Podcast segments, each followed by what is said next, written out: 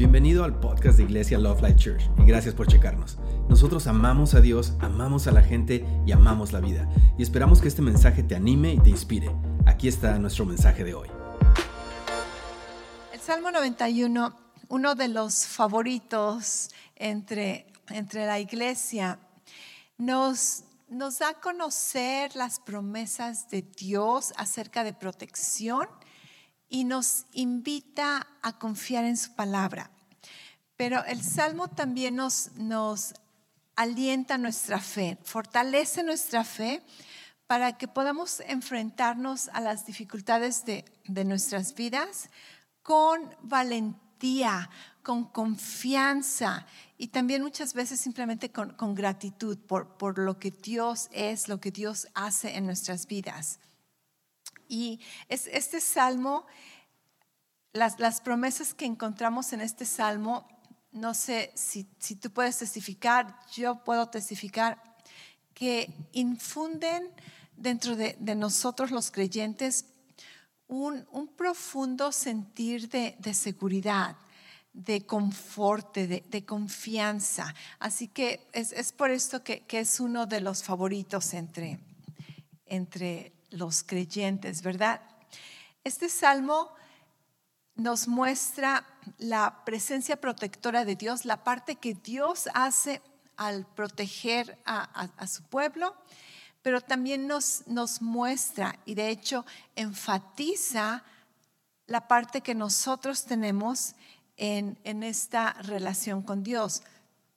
Y nuestra parte tiene que ver con el caminar de fe nuestra parte en, todo lo que tiene que ver con, las promesas de Dios, con los principios bíblicos, tiene que ver con fe. Es, es, esa es la única parte que nosotros jugamos, este es el único papel que nos toca llevar a cabo en nuestra relación con Dios, nuestra fe.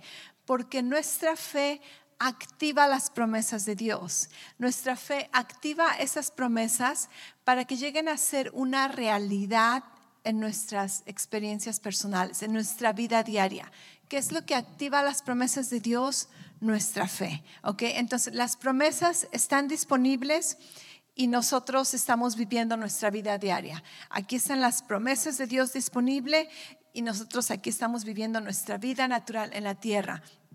Y lo que cierra esta distancia, lo que hace que estas promesas lleguen a ser una realidad en nuestras vidas, es nuestra fe, es nuestra fe, creerlas, recibirlas, ponerlas en práctica, ponerlas en obra. Y, y algo que, que, estaba reflexionando acerca de este salmo, que nunca lo había considerado de esta manera, es de que el salmo nos, nos to, to, todo lo que es el Salmo 91, nos muestra una jornada y podemos aplicar toda esta jornada a nuestra vida terrenal, ¿ok? La, protección de Dios, la guianza de Dios, la liberación de Dios y, y, y, ver sus promesas en nuestra vida aquí en la tierra, pero al mismo tiempo podemos aplicar este salmo cuando tiene que ver en toda nuestra jornada aún eterna. Todo, todo lo que tiene que ver aún la eternidad en Cristo, este salmo aplica ya sea en nuestra jornada terrenal o eterna con, Dios. Y primero empieza, ¿verdad? Esta jornada en nuestras vidas empieza con recibir a Jesús. Tú sabes que, que, nuestro caminar en Cristo empezó el día que por fe, di conmigo conmigo por fe, por fe confesamos a Jesús como nuestro Señor y Salvador. Y sabes, aún en el Salmo empieza allí la jornada. Versículo 1, el que habita bajo el abrigo del Altísimo morará bajo la sombra del Omnipotente. Versículo 2, al principio del Salmo, que dice, diré yo a Jehová, esperanza mía, castillo mío, mi Dios, en quien confiaré. Ahí está la confesión de fe, casi, casi, ahí está cuando decidimos hacer a Jesucristo el Señor de nuestras vidas, entonces empiezan a ponerse en práctica, empiezan a ponerse en acción todas las demás promesas. Estás viendo esta, esa trayectoria, que nuestra trayectoria empieza con la fe, primero al confesar a Jesús, que es nuestro refugio, al confesar a Jesús, mi Dios, en quien voy a confiar. Y entonces la salvación llega a nuestras vidas y todas las demás promesas que siguen llegan a ser una realidad para, para nosotros. Y entonces empieza con la salvación, versículo 2, ¿verdad? Que representa nuestra salvación, nuestra confesión de fe. Y después continúa nuestro caminar de fe con, una vez más, activando las promesas de Dios, que, que estas promesas tienen que ver con nosotros creer por fe y también a, tener o, desarrollar una relación dinámica con Dios. Una ¿A qué me refiero una relación dinámica? Una relación viva, una relación de, compañerismo mutuo y continuo. Una relación donde, donde hay un, afecto, hay, hay comunicación continua. ¿Cuántos de ustedes tienen familiares que no han visto por años? Ok, yo, yo, tengo unos familiares que ni siquiera he conocido. Con eso de, que las generaciones siguen creciendo, ¿verdad? Tengo unos primos o sobrinos que, que, ya tienen hijos, ya soy como tía abuela y se oye muy rara la cosa, pero hay, hay muchas generaciones ya en, en, mi familia que no me ha tocado conocer, que, que no conozco, pero somos familia, somos familia. Pero el hecho de que sea familia no significa que tenga una relación activa con ellos. Y muchas veces aún en la misma casa, tú puedes vivir bajo un mismo techo y no tener comunicación activa con algunas personas. Así muchos cristianos a mí, esto me, me, sorprende como muchos cristianos son parte de la familia de Dios, son parte de, están bajo el mismo techo en, en una casa, ¿verdad? En una iglesia. Sin embargo, no tienen una relación activa con Dios, solamente son cristianos como de domingos y toda la semana les preguntas, ¿cómo está tu relación con Dios? Ni siquiera se han acordado de Dios, no han pensado en Dios, no, han tenido plática con Él. Entonces, nuestra posición de fe, cuando tiene que ver con, con vivir, experimentar estas promesas, está en, en crecer en esa relación no estamos hablando de, una relación perfecta, estamos hablando de una relación de, afecto, de, confianza, y vamos a, desarrollar esto en, un momentito, ¿ok? Entonces, este, activar las promesas de Dios tiene que ver con, con constantemente escoger, poner nuestra confianza y nuestra dependencia en Dios. Entonces yo escojo depender de Dios, yo escojo poner mi, confianza en Dios. Y, y esto es una decisión. Tú en cualquier momento del día, en todo momento, tú tienes la libertad de escoger si vas a descansar en las promesas de Dios o vas a aferrarte a tus temores, a tus ansiedades, a, nadie le gusta esto. ¿Quién, ¿Quién quiere vivir con temores, con ansiedades? Pero muchas veces lo hacemos porque no sabemos cómo hacer ese intercambio.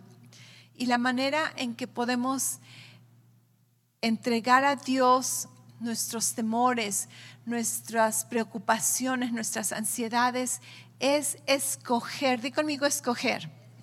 Tú escoges, tú escoges en el momento que, que estás sintiendo la presión, el estrés, el, el temor, los nervios, en ese momento tú escoges, voy a creer las promesas de Dios.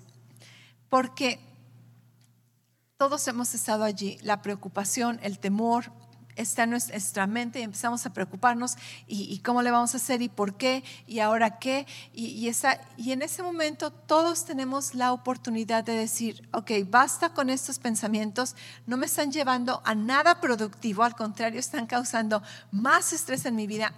Escojo descansar en las promesas de Dios. Escojo creer las promesas de Dios. Y es una decisión que hacemos en cada momento depender de Dios o depender de, nuestras propias fuerzas, ¿verdad? Entonces, continuamente queremos entregar a Dios nuestras preocupaciones, temores y escogemos depender de Él, escogemos descansar en sus promesas.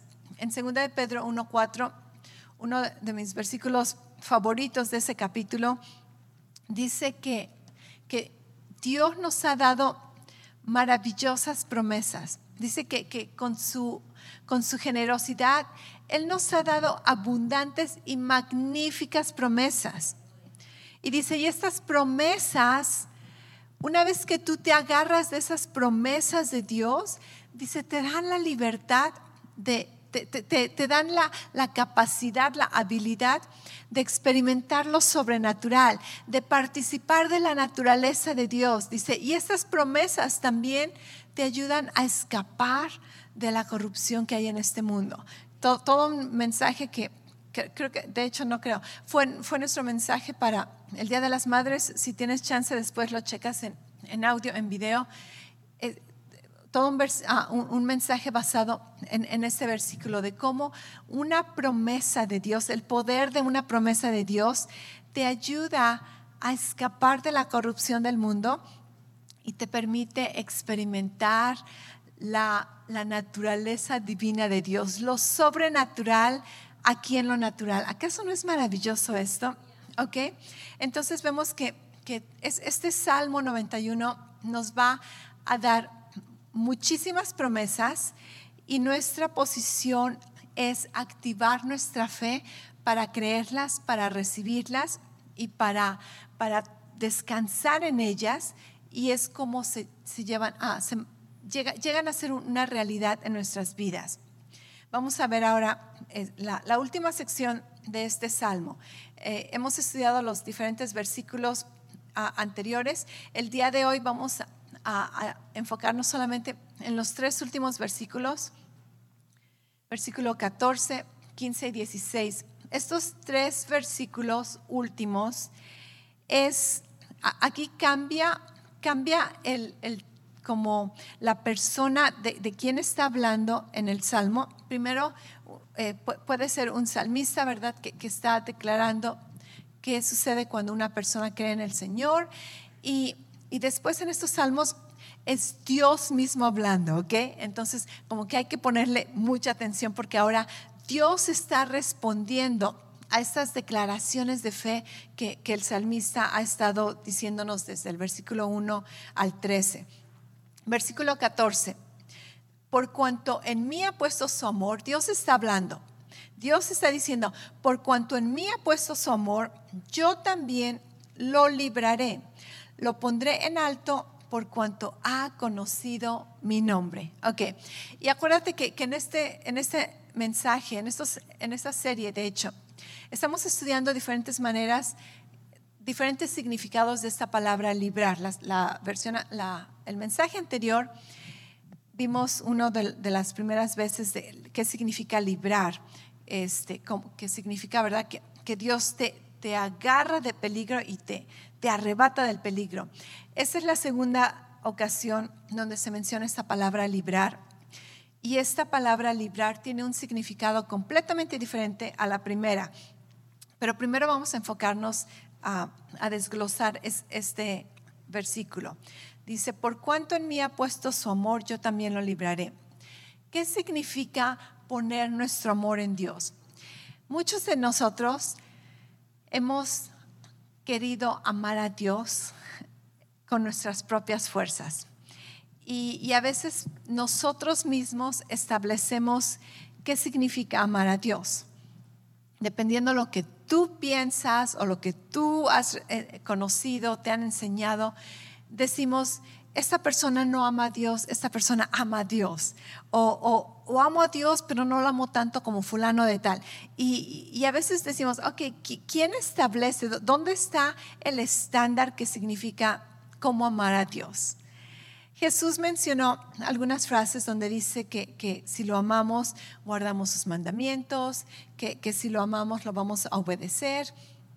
Pero antes de, de amar a Dios, antes de, amar, a Dios, de, esforzarnos en amar a Dios, porque, porque pareciera que esto es una condición. Dios está diciendo, porque esa persona me ha amado, entonces lo voy a librar. Y, y entonces nos enfocamos, ok, quiero amar a Dios porque quiero ser librado. Pero antes de amar a Dios, necesitamos retroceder un poquito y reconocer que la, manera en que vamos a amar a Dios correctamente, la manera en que vamos a amar a Dios sin fallarle. ¿Cuántos quieren amar a Dios sin fallarle? Creo que la mayoría, ¿verdad? Está en nuestro corazón, Dios, yo no quiero fallarte, yo quiero amarte correctamente, realmente.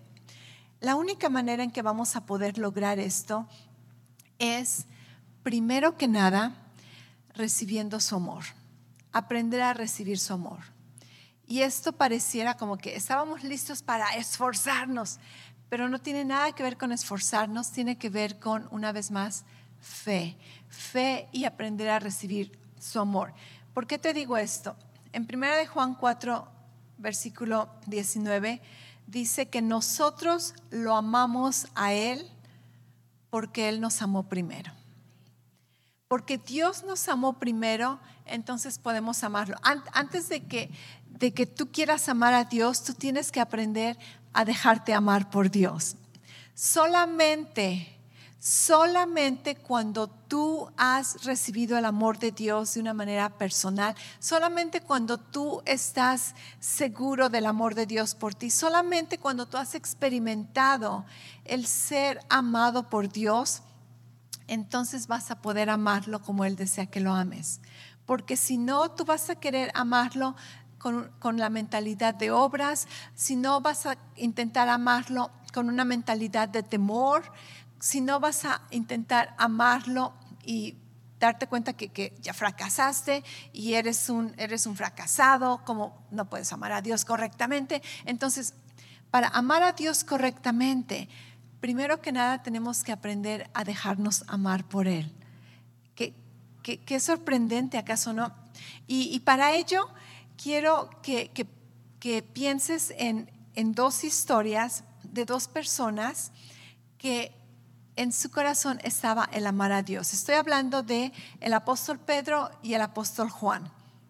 El apóstol Pedro amaba al Señor tú sabes que lo amaba. Estos son discípulos que dejaron todo por, por seguir a Jesús. dejaron sus trabajos, por fe lo, siguieron, se convirtieron en sus discípulos.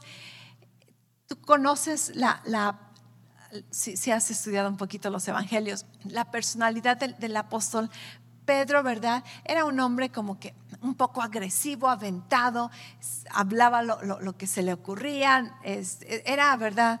De esas personas que ah, no, le pones freno. Y, y Pedro, muchas veces en los evangelios podemos encontrar cuánto amaba al Señor y su deseo de serle fiel a Dios. Pero sabes que algo que podemos notar es de que Pedro quería amar a Dios con sus propias fuerzas y con sus propios esfuerzos. Y, cuando Jesús les dice que va a ir a la cruz, que va a morir, Pedro ah, les dice, tengan cuidado porque el enemigo va a venir a hacerlos tropezar. Y Pedro le dice, a mí nadie me va a hacer tropezar, ¿verdad? Jamás te dejaré. Si es necesario, voy a morir contigo. ¿Y, qué sucede? La mayoría conocemos la historia. Jesús le dice, Pedro, tristemente no va a suceder como... Yo, conozco tu intención, pero con tus esfuerzos tú vas a fracasar. A Jesús le dice, antes de que, de que cante el gallo tres veces, me, me vas a negar. Y lo vemos que sucedió. Pedro tenía toda la intención de amar a Dios y, lo quería amar hasta el final. Pero ¿qué sucede cuando el peligro viene, cuando, la cosa se pone difícil? Pedro niega a Jesús y lo abandona. Qué tristeza es esto. Qué tristeza, me duele por Pedro. Así como, ah, no, yo, sé que tenías la mejor intención, pero la mejor intención no te da la fortaleza de permanecer fiel hasta el final. Por otro lado, tenemos al apóstol Juan. Y el apóstol Juan él no se enfocaba en cuánto te amo Dios y nunca te voy a dejar a, a Jesús, sino que Juan sabía que Jesús lo amaba.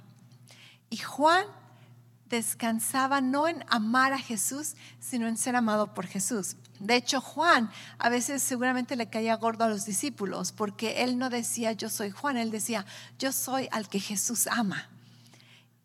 Así, se llama Juan, así se describe a él. Yo soy el discípulo al que Jesús ama. Entonces, él no se está enfocando en, en voy a amar a Jesús, él se está enfocando en yo soy amado por Jesús. Acuérdate, nosotros amamos porque Él nos amó primero. ¿Y qué sucede? Juan ahora está operando en la gracia de Dios. Juan descansa en el amor de Dios y este amor, este verdadero amor, no falla.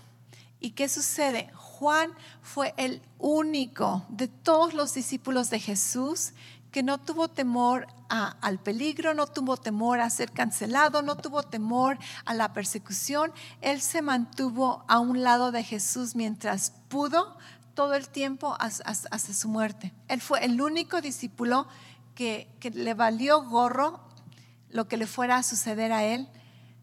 ¿Qué le dio esa fortaleza? ¿Qué le dio esa firmeza, esa fidelidad?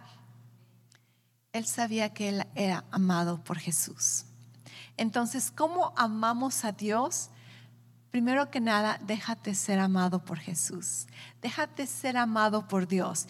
Y entonces el amor mutuo va a salir de parte de Él. No van a ser por tus fuerzas. No quieras apantallar a Dios en cuanto lo amas. Déjate amar por Dios. Eso le va a apantallar. ¡Wow! ¿Cuánto cree en mi amor? ¿Cuánto descansa en mi amor? Tu fe en recibir el amor de Dios es lo que te va a dar la fortaleza de amar a Dios, de, de, poderle ser fiel, de poderle servir, no, no basado en temor, no basado en una mentalidad de obras, sino basado en, en, en la raíz que, que, es amor. El amor nunca falla, amén. Entonces, ¿cómo, ¿cómo amamos a Dios? Primero nos dejamos amar por Él. Y entonces el, el amor va, va a ser va, a ser mutuo y, y también la manera en que amamos a Jesús más bien la manera en que amamos a, a, Dios el Padre es a través del amor de Jesús en nuestro corazón. Así que no es con nuestras fuerzas. Así que si tú pensabas que estabas descalificado de este requisito por cuanto en mí ha puesto su amor, yo también lo libraré. Si tú estás en Cristo, tú entonces estás operando en el amor de Dios. Pero para hacerlo una realidad en tu vida, déjate amar por Dios. Yo de vez en cuando he, estado implementando este tipo de confesión como el apóstol Juan. Y de vez en cuando le digo, Padre, la que tú amas necesita tu ayuda. Padre, la que tú amas necesita tu dirección. Y, y es, es, estar operando, ¿verdad? En, en, en fe, en soy amado por Dios, soy amado por Dios. El, el dejarme ser amada por Dios ha sido una de las mejores decisiones que he hecho en mi caminar cristiano porque me, me, libró de tanta carga de, de, legalismo, de mentalidad de obras y me permitió experimentar la gracia de Dios. Y entonces todo, ¿verdad? Se vuelve algo ligero, porque su carga es ligera. Ok, entonces, este, una vez que, que nos dejamos amar, ¿cómo ponemos nuestro amor en Él?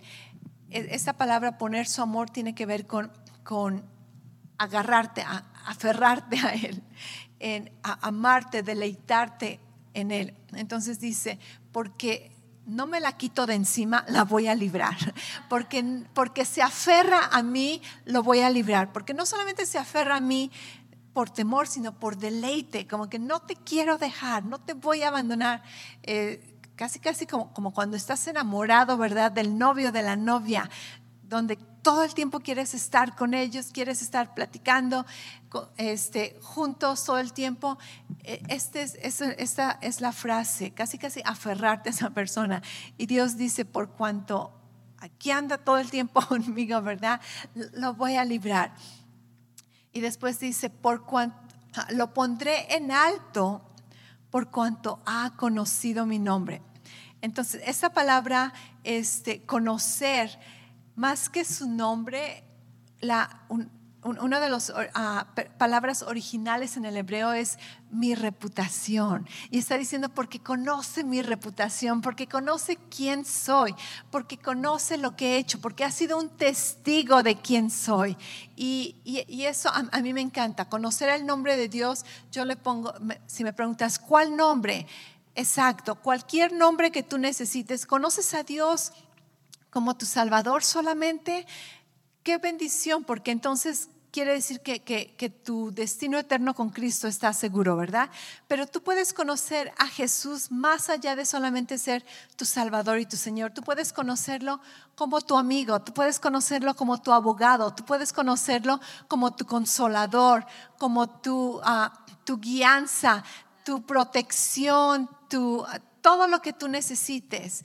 ¿Qué es, ¿Qué es, lo que necesitas de Dios? Conócelo por ese nombre. Y, Él se convierte, ¿verdad? Él dice, yo soy el alfa y el omega. Todo lo que, cualquier palabra que se te ocurra del diccionario que necesites que Dios sea en tu vida, Él lo va a hacer. Él lo va a hacer, del alfabeto me refería. Entonces, necesitas a Dios como tu maestro, Él va a ser tu maestro. Él va a ser tu consejero, Él va a ser tu confort, Él va a ser tu paz, Él va a ser todo lo que tú necesitas, Jesús lo puede ser.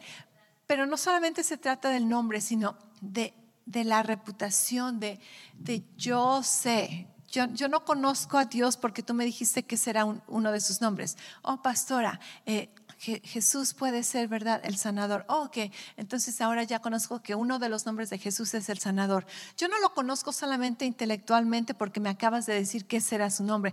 Yo lo conozco porque Él me ha sanado. Conozco que Jesús es el sanador porque Él me ha sanado, porque conozco su reputación, porque he sido una testiga de esa sanidad. Entonces, Dios dice que cuando cuando conocemos su nombre, somos puestos en alto. Y este, esta, este, el poner en alto tiene que ver con, con estar inaccesible a, a todo lo, demás del peligro. Dios te pone en una posición de, de seguridad, en una posición protectora. Y esta, esta palabra librar, aquí en, en el versículo 14, es la segunda vez que en el Salmo en español menciona esta palabra librar. Dice, lo, ah, pondré en, uh, por cuanto en mí ha puesto su amor, yo también lo libraré. Esta palabra librar es la palabra librar más común que puedas este, pensar. Es rescatar del peligro, poner a salvo, también implica liberar de, cualquier cosa que te, tiene atado, liberar de, cadenas, liberar de ataduras. Y, y esto es también poner en una posición a salvo. Entonces, todo este versículo va en conjunto, ¿verdad? Por cuanto en mí ha puesto su amor, yo lo voy a, liberar del peligro, lo voy a poner en una posición a salvo. ¿Dónde es esta posición? En una posición en alto, donde está inaccesible a, los peligros, a la maldad que, existe. Dice, porque Él conoce mi nombre. ¿Ok? Entonces, es, te digo, es, esta palabra librar es, es de la más este, normal. Lo que tú te imagines de librar, eso significa liberar, poner a salvo, poner en seguridad, escapar y dar, liberar, dar libertad a un esclavo, poner por encima del peligro. Y después, este, también poner en alto otras, otras traducciones o muchas veces cómo aplican esta palabra poner en alto tiene que ver con, con ser exaltado, ser honrado. Imagínate Dios, que, que Dios no solamente te libera, aún te, te bendice, te honra, te, te, da un este, honor. Es esto como que a veces Dios, digo, se pasa, ¿verdad? Le digo, Dios, no necesitabas hacer todo eso, pero gracias, gracias, porque solamente pudiste haberme librado. Pero Él dice, no, no solamente te voy a librar, te voy a poner en alto y te voy a glorificar, te voy a honrar. Y tú dices, wow, Dios, gracias, gracias. Es por eso que, que este salmo no solamente nos infunde seguridad y confianza, nos infunde también gratitud y a veces hasta humildad, ¿verdad? Donde dices, wow, ¿quién, quién somos nosotros? ¿Para cuánto amor? Ok, el siguiente versículo, Salmos 91, 15. Me invocará y yo le responderé. Con él estaré yo en la angustia, lo libraré y lo glorificaré. Ok, aquí una vez más Dios está hablando y está diciendo, algo, una promesa que, me encanta, que cuando clamemos a Él, Él nos va a escuchar. No solamente nos va a escuchar, nos va a responder. Tú sabes que una cosa es ser escuchado y otra cosa es que te respondan. Y especialmente ahora con, con la eh, generación, ¿verdad?, de, de teléfonos. ¿Cuántas veces no tienes conversación con alguien en persona y, te están escuchando, pero están en el teléfono y ni siquiera supieron lo, que dijiste. Y vergonzosamente yo caigo mucho en eso, porque seguido mis hijos me cuentan algo y yo solamente les doy el avión. Pero ellos no lo saben hasta que después me cachan. Como por ejemplo, mi, hijo me, cuenta, oh, este, apenas sucedió algo donde eh, compró una nieve chiquita y la nieve tenía una cuchara adentro. Y aparentemente me lo dijo, pero yo no le puse atención, pero yo le contesté. Seguramente solamente le di el avión. Y después apenas me compré una nieve chiquita y le destapo y veo que hay una cucharita allí y le digo, Daniel, mira, hay una cucharita y me dice, mamá, el otro día te dije. Y yo, ¿cuándo? Mamá, pues estábamos en el carro y me compré la nieve y te dije.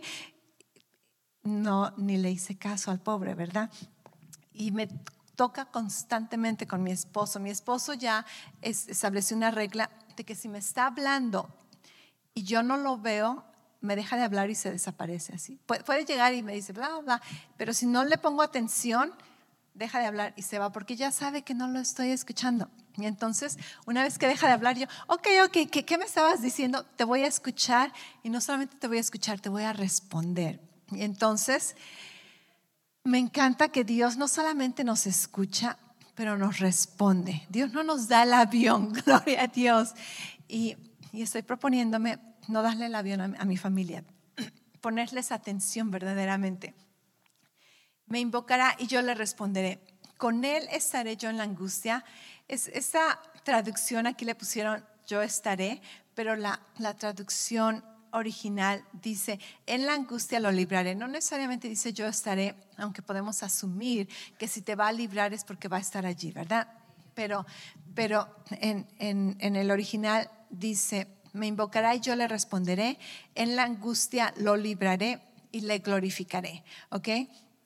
Ahora, esta palabra librar una de mis favoritas de, todo este salmo, aunque me gusta cuando Dios dice, yo te voy a librar de algo que ni siquiera te enteraste, yo te voy a librar de peligro, te voy a poner a salvo.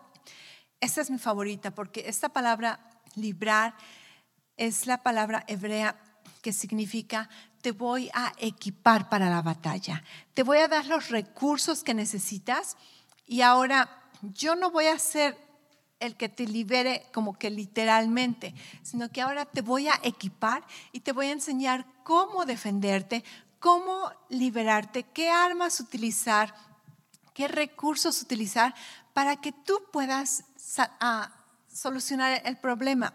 Y esto, una vez más, viendo todo el salmo como una jornada de fe, vemos la madurez del creyente, ¿cierto? Donde una vez que ya estás maduro, tus niños cuando estaban chiquitos, primero, ¿verdad?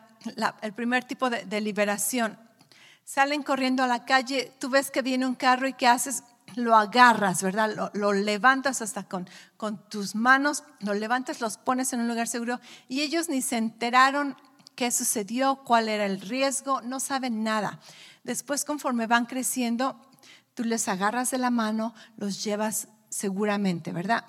Pero después cuando crecen un poquito más, entonces les enseñas, ok, antes de cruzar la calle o en el estacionamiento, tienes que fijarte que no haya un carro. ¿Y, qué estás haciendo? Los estás equipando para que la próxima vez tú no tienes que andar junto con ellos todo el tiempo.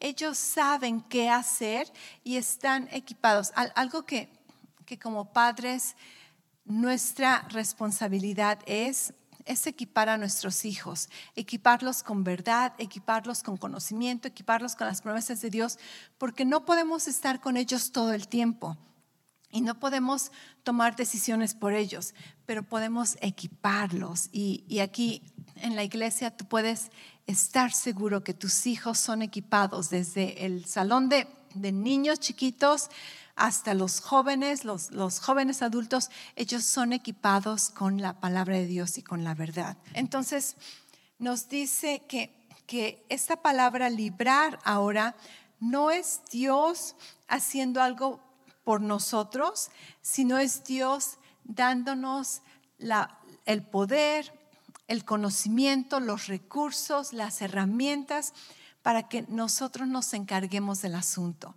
Y esto es casi, casi el 90% de nuestro caminar cristiano, porque Jesús ya fue a la cruz por nosotros. Jesús ya, este, su cuerpo fue, fue lastimado por sus llagas, hemos sido sanados. Jesús ya venció al enemigo. Jesús nos dio eh, la autoridad en su nombre. Jesús nos dio poder en el Espíritu Santo.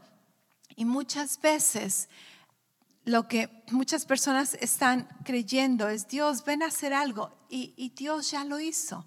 Entonces ahora nuestra parte es sacar esas herramientas poderosas que tenemos y ponerlas a, usarlas, ponerlas en, acción y, y ver la liberación de Dios respaldándonos, ¿verdad? Dios diciendo, vamos, tú puedes, exacto. Es, es Dios echándonos porras y diciendo, oh, es, esa es la promesa que, que, tienes que utilizar en esta ocasión. Haz esta confesión de fe, ¿verdad? Resiste esta mentira del enemigo. Ponte a orar en el Espíritu. Descansa en sus promesas. Eh, es tiempo de sembrar. Es tiempo de cosechar. Es tiempo de ir y, y bendecir a otras personas. Y es Dios viéndonos poner en acción sus palabras, sus promesas. Y entonces nosotros estamos siendo partícipes de esta liberación. En, el Salmo 18, versículo 32, 34, este es uno de mis salvos favoritos. Y yo sé que, que, tú siempre me vas a escuchar, oh, este es mi favorito, este es mi favorito. La Biblia es mi favorita, ¿ok? Este, Salmo 18, versículo 32 y 34 Imagínate este versículo que visualízalo. Obviamente es una analogía, pero visualízate a ti mismo siendo equipado por Dios. Dice, Dios es el que me reviste de valor y perfecciona mi camino. Dios me prepara para la guerra. Le da fuerza a mis brazos para lanzar dardos poderosos. ¿Sabes que se necesita tener un buen, un buen brazo para lanzar simplemente una pelota. Y tienes que saber la técnica, ¿verdad? No me preguntes, yo no lo sé. Mi esposo es un experto en, en, béisbol, en fútbol americano, pero necesitas conocer la técnica. Una vez que conoces la técnica, muchas veces no necesitas tanta fuerza, simplemente conocer los movimientos correctos y tienes resultados efectivos. Pero si no, ¿cuántas veces has intentado, al menos yo, he intentado lanzar algo tan, tan lejos y, y pienso que lo voy a lograr y cae, ¿verdad? Aquí enfrente de mí, ¿ok? Dios dice, yo te voy a dar la técnica, yo te voy a enseñar el secreto, yo te voy a dar la fortaleza para tu brazo y la fuerza sobrenatural, ¿verdad? Para que puedas lanzar esos dardos poderosos. Y después el versículo 39 ah, dice, Dios mío, Tú me das fuerzas en la batalla. Haces que aquellos que me persigan tengan que rendirse ante mí, ¿ok? Ahora, no estamos hablando necesariamente de, enemigos, ¿verdad? Personales. Tenemos muchos enemigos espirituales, tenemos muchos enemigos en la mente, quizá tengas enemigos físicos, pero la, palabra dice que, nuestra lucha no está contra carne y sangre, sino contra potestades de, de los ah, tinieblas. Entonces, este, ¿cómo, cómo vencemos esos, esos enemigos, el temor, la duda, la ansiedad, la, condenación, la, malos hábitos, aún la amargura, el odio hacia ciertas personas, los pleitos. ¿Cómo lo, lo hacemos? Dios te da la fortaleza para que puedas vencer a esos enemigos. Y Dios no, ah, hay otro versículo en 1 Corintios 10, 13, dice, ustedes no han pasado por ninguna Tentación, esa palabra tentación también puede traducirse como tribulación, problema. Ustedes no han pasado por ningún problema que no sea común al género humano, pero pueden estar confiados en la fidelidad de Dios que no va a dejar que el problema sea más fuerte de lo que tú puedas resistir. Dice, sino que Dios te va a mostrar una manera para resistir este problema y para escapar de ello. Dios te va a equipar, Dios te va a equipar con la sabiduría, Dios te ha equipado con la paciencia, ¿sabías eso? Dios te ha equipado con, con la fe, con el gozo, con la paz. Tú tienes tanta, tantos recursos divinos en tu vida. Tienes los frutos del Espíritu, tienes la presencia del Espíritu Santo en, dentro de ti, tienes el poder y la autoridad de hablar en el nombre de Jesús, tienes ángeles a tu servicio, como hablábamos la, semana pasada. Tienes la palabra de Dios, tienes las promesas de Dios. Es tiempo de madurar y de, de dejar simplemente hacer que Dios haga todo. Tú tienes un papel que llevar a cabo en esta jornada de fe, en tu vida de fe y es poner, activar las promesas de Dios. Activa las promesas de Dios, créelas, recíbelas, ponlas por obra, decláralas y entonces vamos a poder experimentar o seguir experimentando la, la libertad de Dios. Dios verdaderamente es el que libera y Dios también es el que equipa. Amén. Y por último, déjame solamente este, mostrarte que, que durante estos tres versículos, hay siete promesas que encontramos que Dios hace. Eh, la primera dice Dios, yo lo libraré. Eso lo libraré, una vez más, lo pondré en un lugar seguro, ¿verdad? Después lo pondré en alto, va a estar inaccesible, protegido y, bendecido, prosperado. Le responderé, lo libraré o lo equiparé. La, tercera, librar. Dice, lo, lo voy a equipar para para que pueda vencer por, por sí solo. Ah, la quinta promesa, lo honraré o lo glorificaré. Esta es una, una, representación de que Dios no solamente te quiere liberado o, o con victoria sobre tus enemigos, Dios también desea que tengas bendiciones, que tengas prosperidad. Una vez más, así como que, wow, Dios siempre se va más allá, ¿verdad? Dios te da el pilón de los pilones, muchos, mucho más de lo que pedimos, pensamos o nos imaginamos. Ah, la, sexta ah, promesa dice, lo saciaré, lo saciaré.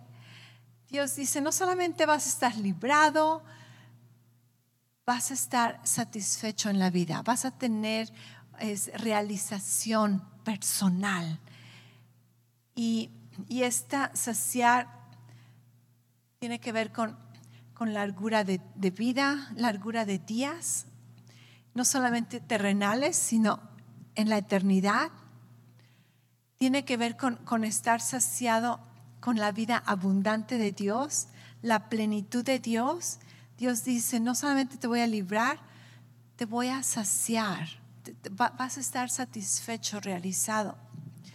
Y la última esta me encantó cuando, busqué, estuve tratando de leer la traducción literal del hebreo, ¿ok?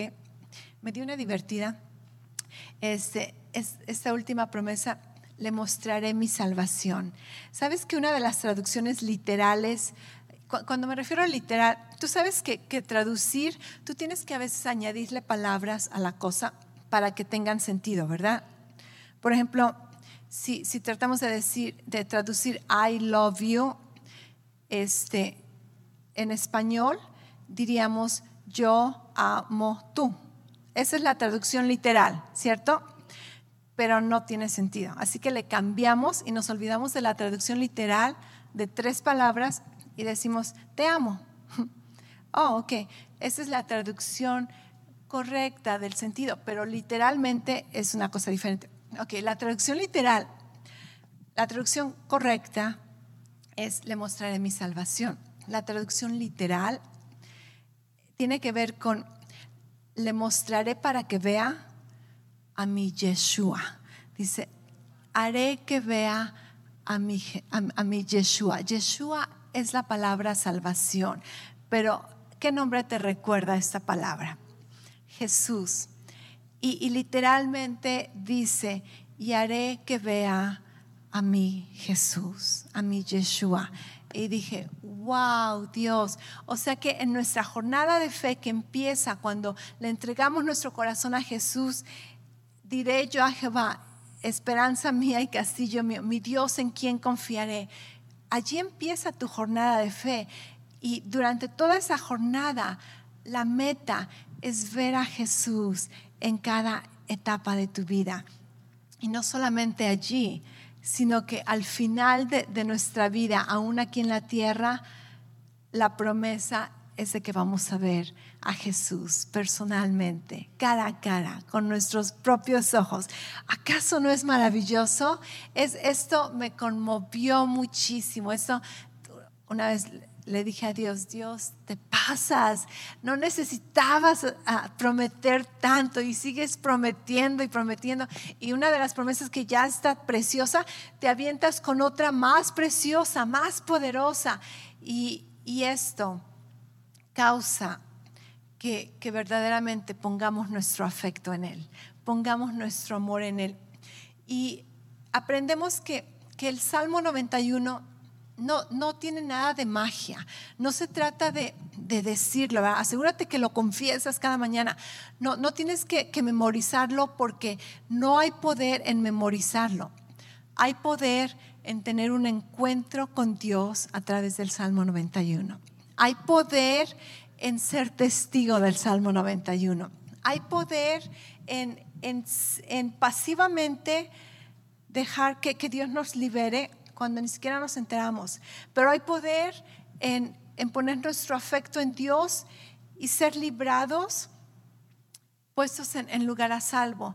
Y después hay poder en, en poner en, en obra las promesas de Dios y activar nuestra fe y pararnos en sus promesas. Allí es donde hay poder, allí es donde hay poder. Y yo te animo, te invito, te exhorto a que tengas un encuentro con Dios en el Salmo 91 y que conozcas al libertador, que conozcas al protector, que conozcas al que, al, que libera, al que rescata, al que responde, al que te glorifica, pero que conozcas últimamente a Jesús. Conoce a Jesús a través del Salmo 91 y conócelo durante cada día de tu vida ten comunión con Él, crece en una relación activa con Dios y vas a ser testigo de su salvación. Gracias otra vez por escucharnos. Para oír más mensajes alentadores como este, asegúrate de suscribirte y checar nuestro canal de podcast para escuchar episodios anteriores. Si te gustó lo que recibiste, por favor considera calificarlo y compartirlo con tu familia y amigos. Para más información respecto a Love Life y cómo conectarte con nosotros, ve a lovelife.church. Te amamos y estamos creyendo lo mejor de Dios para ti.